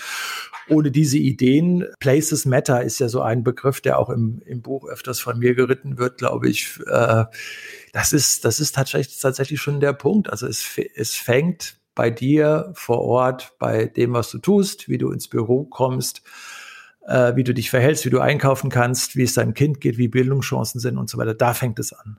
Also als kleinstes Glied in der Kette kann ich durchaus meinen Teil dazu beitragen. Absolut. Wir müssen das, äh, wir müssen uns an dem Gedanken erwärmen, weil der Klimawandel eine große Herausforderung ist, dass wir als Einzelne äh, da in der Verantwortung sind, etwas unternehmen müssen, aber auch etwas unternehmen können. Das ist jetzt nochmal eine andere Diskussion. Die, diese Klimawandeldiskussion ist ja sagen wir mal so, zumindest in den letzten drei, vier Jahren ganz stark in diese Richtung gegangen, dass wir uns Katastrophen in, im Fernsehen anschauen und das Gefühl bekommen dabei, dass wir nichts ändern können, dass wir nichts tun können. Und ich wollte mit, mit, dem, mit dem Buch äh, äh, zur neuen grünen Realität äh, in den nächsten Jahren und, und zum Green Deal, Green New Deal wollte ich schon nicht zeigen, dass das alles äh, einfach und, und, und mal so schnell äh, zu machen ist aber dass wir als Einzelne äh, da eine wichtige Rolle spielen können und dass wir das wuppen können, dass wir das hinkriegen. Mhm. Äh, allerdings müssen wir damit, damit anfangen und dafür brauchen wir äh, Bürger, die das Gefühl haben, tatsächlich Teil eines wichtigen und zukunfts-, zukunftsfähigen Projekts zu sein. Mhm.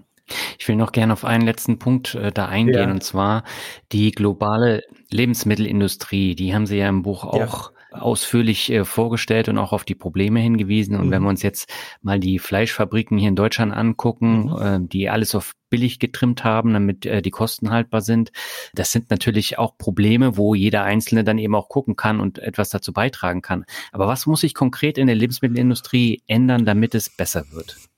Sie wollen eine konkrete Antwort und äh, ich, ich gebe ich gebe Ihnen diese, diese konkrete Antwort. Man kann sie, ja. kann sie ja im Buch nachlesen es hat sich in den letzten Jahren gezeigt, seit 2015 hören wir, dass das Big Food, das ist so ein amerikanischer Begriff, Big Food am Abstürzen ist, also die großen Nahrungsmittelkettenunternehmen Umsatzeinbußen haben, äh, Fleischskandale, sonst irgendwie Skandale am Bein haben und dass die Kunden mittlerweile woanders hingehen. Es gibt so ein globales Food Movement, die haben wir mal Foodies nicht nur wir so genannt, also Leute, die ihren Lebensstil vor allen Dingen über nachhaltige Ernährung definieren. Und wir dürfen da wie beim, beim, beim CO2-Thema äh, äh meines Erachtens nicht den Fehler machen, dass wir sagen, ja, dann sollen die Leute doch anders einkaufen. Dann sollen die jetzt endlich mal mehr Geld für gesunde Ernährung ausgeben. Dann sollen sie jetzt endlich Bio. Wir haben doch Bio und wir, wir hypen das doch, dann sollen sie endlich Bio kaufen. Äh, nee, mhm. darum geht's nicht. Äh, also was, was sich in dieser, in dieser Food-Krise, die sich in den USA besonders markant äh, so abgezeichnet hat, Mitte der Nuller, äh, Mitte der 2010er Jahre, äh, ist, ist auch, dass ähm, da war ich, weil, weil wir da auch, äh, vor allem ich, kein Experte bin im Bereich Lebensmittel, äh, da haben wir damals dann doch schon ziemlich gestaunt, dass äh, viele der Lebensmittelriesen ihre Rezepturen dann doch relativ schnell nachhaltiger machen können, wenn man nur es von ihnen fordert, wenn man ihnen äh, mit ihnen redet, wenn man ihnen sagt, dass, äh, dass es vielleicht gesünder geht und dass es gesünder gehen soll. Also da hat sich bei vielen Unternehmen, sehr, sehr viele Unternehmen, die jetzt an der Börse auch gut dastehen, hm. hat sich vieles getan, äh, wo ich gestaunt habe und gedacht habe, na, bis die ihre Rezepturen von Schokolade, das ist wahrscheinlich alles kompliziert. Nein, es geht. Es geht. Äh, und aber auch da ist jetzt die Antwort auf die Frage, auch da ist der, der entscheidende Punkt, dass, dass wir dann ein, in Deutschland ganz konkret gesprochen, ein Ernährungsministerium brauchen, was der Lebensmittelindustrie genau sagt, was tatsächlich die Leitplanken sind, mhm. wie wir uns gesunde Ernährung vorstellen. Das ist von der Wissenschaft alles entworfen und also gibt's kann man wirklich gibt's ganz klare Pläne, äh, wo man sagen kann, das und das und das sollte mehr und alles kein Problem von der Wissenschaft ausgearbeitet, aber die Politik muss den Unternehmen sagen, wie diese Unternehmen sich verändern wollen. Mein Eindruck ist, dass viele der Unternehmen nicht nur in ihren Pressemitteilungen, dass viele der Unternehmen auch durchaus wandlungsbereit sind, die aber seit einigen Jahren so ein bisschen in der Warteschleife, zumindest in Deutschland, waren, weil das äh, Landwirtschaftsministerium äh, ja eher, äh, so, so, so wie man das früher immer gemacht hat, sich, sich eher so ein bisschen als PR-Agentur für die Lebensmittelwirtschaft dargestellt hat. So, man muss einfach mhm. das Spiel neu machen, ist, äh, äh, die, die Unternehmen verlangen nach Nachhaltigkeitszielen, sie verlangen nach, nach, nach lang äh, Leitplanken und dann erst, erst dann kann ich als Nahrungsmittelkonzern auch, auch, auch reagieren. Erst dann kann ich innovativ werden, erst dann kann ich mein Geld ausgeben. Es ist doch eine ganz einfache Geschichte. Und da hat Politik meines Erachtens schon eine große Chance. Und dann müssen wir uns aber einfach auch mal klar machen, dass so wie, wie, wie Landwirtschaft, äh, das Landwirtschaftsministerium in den letzten Jahren sich verhalten hat, das, das, das waren wirklich nur Funkenmariechen für, äh, für die äh, Nahrungsmittellobby. So, und dann machen die natürlich immer weiter. Und das müssen, müssen wir anders machen. Also es war ja, ich, vereinfache das jetzt ein bisschen, aber die Konflikte äh, in der äh, letzten Regierung Merkel, die jetzt zu Ende geht, äh, es, es gab ja ganz offensichtliche, es gab ja sozusagen Schusswechsel, ganz offensichtlich von links nach rechts zwischen Landwirtschaftsministerium und Umweltministerium. Das war ganz offensichtlich. Da hat man gemerkt, hm. dieses Landwirtschaftsministerium ist dysfunktional geworden. So können wir nicht weitermachen. Und da, ich, darum geht es meines Erachtens. Okay. Ja, wer das Ganze vertiefen will, der Schaut einfach in das Buch Das neue grüne Zeitalter, ein sehr lesenswertes Buch. Das kann ich wirklich absolut nur empfehlen. Und da wird vieles noch deutlich ausführlicher dann ausgeführt, als wir es jetzt hier im Gespräch machen konnten. Und Herr Wenzel, ich würde sagen, wir kommen zum Abschluss zum obligatorischen Word Shuffle. Ich nenne Ihnen Begriffe, Sie sagen, was Ihnen einfällt. Ja. Und ich möchte anfangen mit einem Begriff, wo ich tatsächlich sehr lange drüber nachdenken musste, und zwar Cleveland. Cleveland, eine Stadt im, im Wandel, äh, klassisch von der, von der klassischen Arbeiterstadt die Möglichkeit über kooperative Systeme, andere Art des Wirtschaftens nachhaltig zu werden. Und das heißt auch, die Menschen in der Stadt glücklicher zu machen, ihnen verfügbaren Wohnraum, ihnen in bezahlbaren Wohnraum zur Verfügung zu stellen und so weiter. Also möglicherweise äh, ein schönes Signal für den, für den Aufbruch in, in den nächsten Jahren. Hm. Ja, also wenn man jetzt so ein bisschen in die Zukunft guckt und wenn man jetzt Ihre Aussagen äh, dann so ein bisschen rekapituliert, ja. dann könnte man ja meinen, Wolfsburg und Stuttgart blüht ähnliches wie Cleveland vor ein paar Jahren. Ja, Stuttgart würde ich, äh, würde ich nicht sagen. Äh, Wolfsburg sehe seh ich den, äh, den, den Untergang äh, auch nicht, aber sich auf eine, auf eine Welt, die Mobilität anders auffasst und Mobilität anders gestalten muss, weil die planetaren Grenzen es wollen. Das heißt ja auch, setzt deine Fantasie in Gang. Äh, in diese Richtung zu denken, ist gar nicht verkehrt. Ja.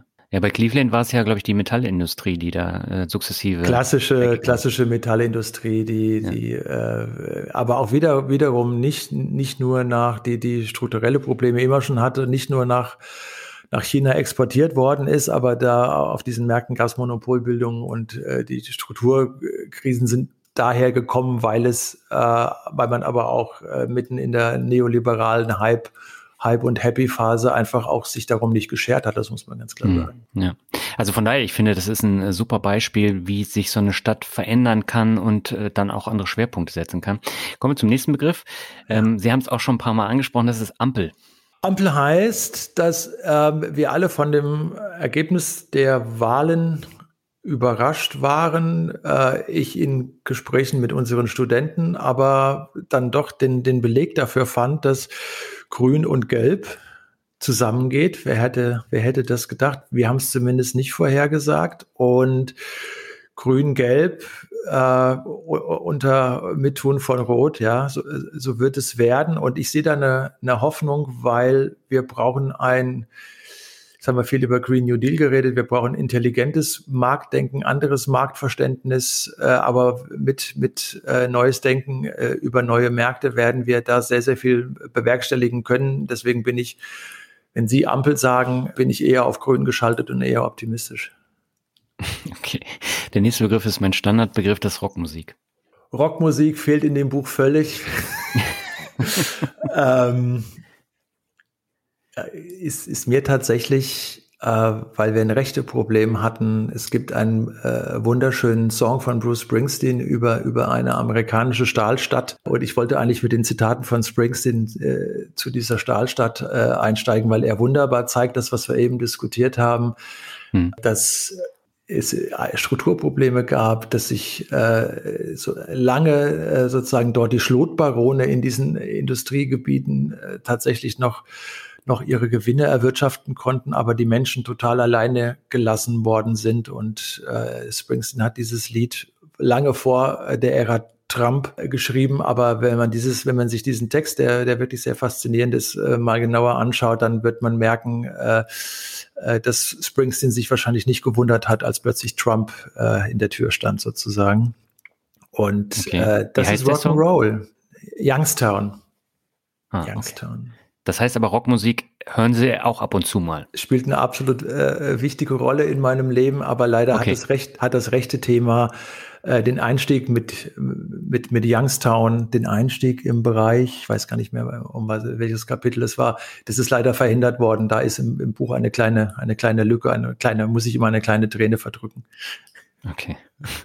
Dann kommen wir zum nächsten Begriff. Das ist äh, gerade für mich auch ein Zukunftsthema, was nicht außer Acht gelassen werden sollte, nämlich Rente. Die Rente ist nicht sicher. So, so, so, so, viel wissen wir. Und ja. wir werden in den nächsten Jahren, äh, in den nächsten zehn Jahren wird es wahrscheinlich noch kein Problem werden, aber darüber hinaus wird es ein Problem werden. Da muss die Ampel jetzt liefern und äh, Ideen entwickeln. Aber äh, ich habe auch, also wir, wir sind lustigerweise, da habe ich vor zehn Jahren noch drüber gelacht, Rente, wir sind bei, bei, diesem Thema tatsächlich auch äh, mit Unternehmen äh, unterwegs und, oder reden mit Institutionen darüber. Ich glaube, dass wir in den nächsten Jahren, wenn das, das Thema Automatisierung weitergreifen wird, dass wir in der Gesellschaft gehen, wenn alles gut geht, die aber nach wie vor eine reiche Gesellschaft ist und wie Kollegen vom Club of Rome auch schon vor zwei Jahren vorgerechnet haben, dass wir dann die Möglichkeit haben, sowas wie Pflegearbeit, also die Pflege unserer Kinder und die Pflege unserer Eltern, der Alten, dass wir das bezahlen können. Diejenigen, die die mhm. Kinder betreuen, also die Hausfrau, es bezahlt bekommt. Und dass wir das machen, indem wir Automatisierungsgewinne, CO2 Steuergewinne äh, tatsächlich für die Bürger umschiften und äh, Kinderpflege bezahlbar machen und damit auch unsere ganze Erwerbskultur verändern, was ich mir so vorstelle, dass wir ein Drittel gesellschaftlich relevante Arbeit äh, machen werden am Tag, dass wir ein Drittel Erwerbsarbeit, also Geld verdienen werden, aber nur noch ein Drittel und dass wir ein Drittel Pflege und Familienarbeit leisten werden, die dann bezahlbar sein sollte. Das wäre eine Möglichkeit, aber wir müssen mhm. Und das, das, das bedingungslose Grundeinkommen ist dann natürlich nochmal eine andere Perspektive, aber wir müssen über diese Modelle in den nächsten Jahren reden. Mhm. Der nächste Begriff ist Aktien. Aktien äh, sind nach wie vor, sind auch in meiner Arbeitsrealität ein wichtiges äh, Element und mit Aktien kann man, kann man sehr viel steuern.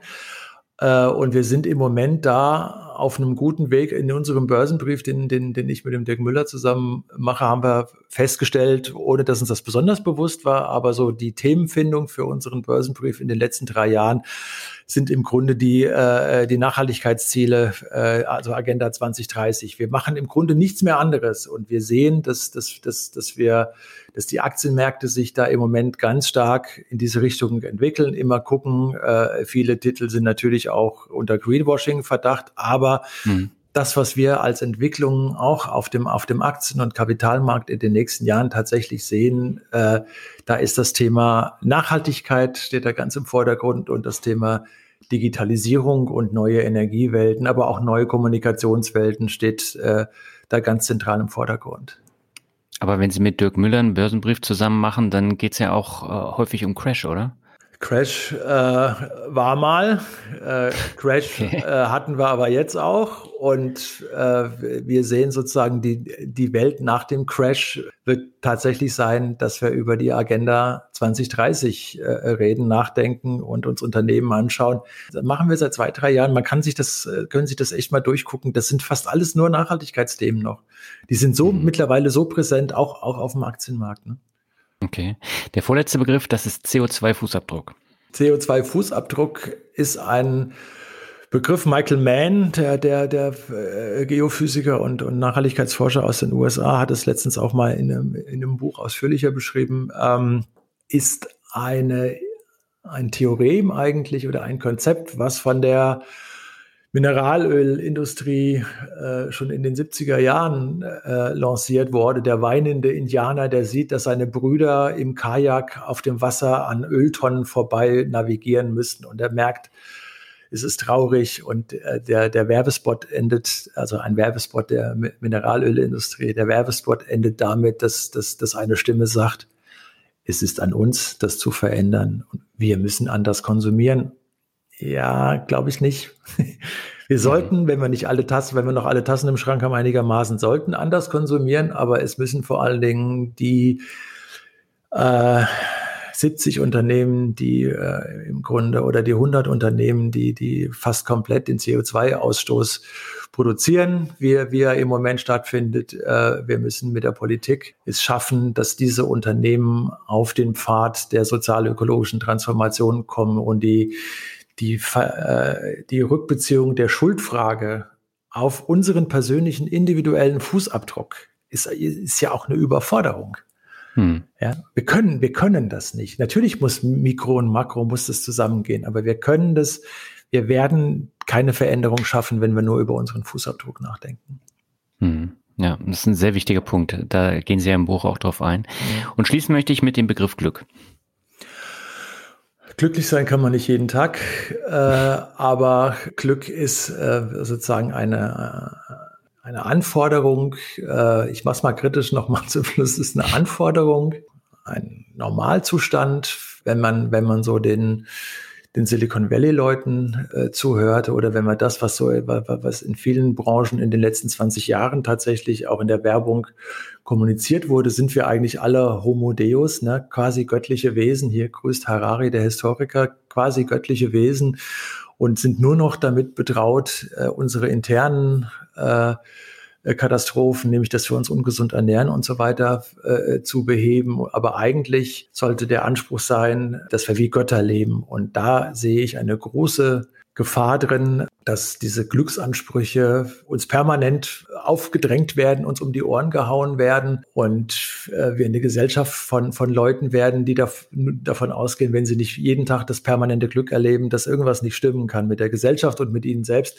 Und das ist ein mhm. falscher Weg. Glück gibt's nicht jeden Tag, Glück gibt's nicht umsonst und Zufriedenheit ist auch eine Kategorie, mit der ich gerne leben könnte, gut leben könnte. Ja. Schönes Schlusswort. Herr Wenzel, ich danke Ihnen herzlich für das sehr informative und interessante Interview. Gerne. Ja, soweit das Interview mit Dr. Eike Wenzel. Wenn du noch ein wenig tiefer in das Thema Green New Deal eintauchen willst, dann schau ins Buch Das neue grüne Zeitalter. Mir hat es sehr gut gefallen und ich habe es auch schnell durchgelesen. Das passiert mir nur bei wenigen Büchern von meinem extrem hohen Bücherstapel. Das muss ich tatsächlich auch nochmal betonen, denn äh, da ist manchmal auch durchaus sehr zähe Lektüre mit dabei. Ähm, da zähle ich aber das neue grüne Zeitalter nicht dazu. Und äh, ja, an dieser Stelle möchte ich auch nochmal auf die Podcast-Folge 125 mit Dr. Benedikt Herles hinweisen. Dort ging es auch um das Thema Zukunft und die ist genauso hörenswert wie diese Folge. Hör doch da einfach mal rein. Ich pack den Link auch in die Show Notes und in den Blogartikel. Zum Abschluss habe ich noch zwei Bewertungen für dich. Die erste stammt von Pete E. und er schreibt immer wieder sehr hörenswert mit tollen Gästen. Lieber Daniel, ich bin schon seit vielen Folgen ein begeisterter Hörer deines Podcasts. Die letzte Folge zum Thema Bitcoin mit Friedemann Brenneis hat mir wieder einmal sehr gut gefallen. Friedemann hat das Thema sehr überlegt und reflektiert dargestellt.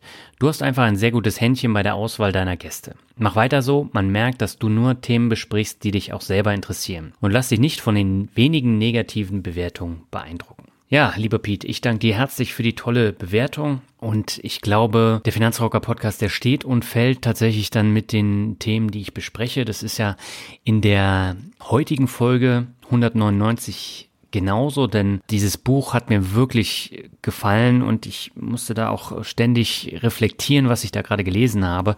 Und deswegen war es mir auch ein wichtiges Anliegen, darüber zu sprechen. Und so ist es bei anderen Themen genauso. Ja, und wie du schon sagst, das Interview mit Friedemann Brenneis zum Thema Bitcoin war eben auch so etwas. Ich habe lange gebraucht, um mich dem Thema Kryptowährungen zu nähern, weil da einfach auch sehr viel Scam und Mist passiert. Aber ich möchte einfach darüber informieren und das hat tatsächlich mit Friedemann super funktioniert, weil er eben sehr überlegt und reflektiert alles darstellt. Und ich glaube, man kann noch weiter diskutieren über das Thema Bitcoin. Und ähm, von daher so ein Gast wie Friedemann passt einfach sehr, sehr gut dann auch zu dem Thema Kryptowährung, weil es eben nicht so effektheischend und verkaufend gemeint ist. Und ich glaube, da muss man dann auch tatsächlich hin, weil ansonsten kann ich nicht hinter dem Podcast stehen. Und äh, deswegen sind solche negativen Bewertungen, die dann sagen, ich werde mir die Gäste einkaufen, äh, totaler Quatsch. Also ähm, gut, aber das will ich jetzt nicht weiter äh, vertiefen. Nochmal herzlichen Dank für deine Bewertung. Und die zweite Bewertung stammt von Fischi78 und er schreibt, mein Lieblingspodcast. Lieber Daniel, ich folge deinem Podcast nun schon über zwei Jahre. Bisher habe ich den Podcast über ein anderes System als den Apple Podcast bezogen, mich aber nun extra für diese Rezension angemeldet, um auf diese Weise Danke zu sagen. Ich bin überwältigt, wie professionell dieser Podcast aufgebaut ist. Die Themen sind sehr spannend und abwechslungsreich.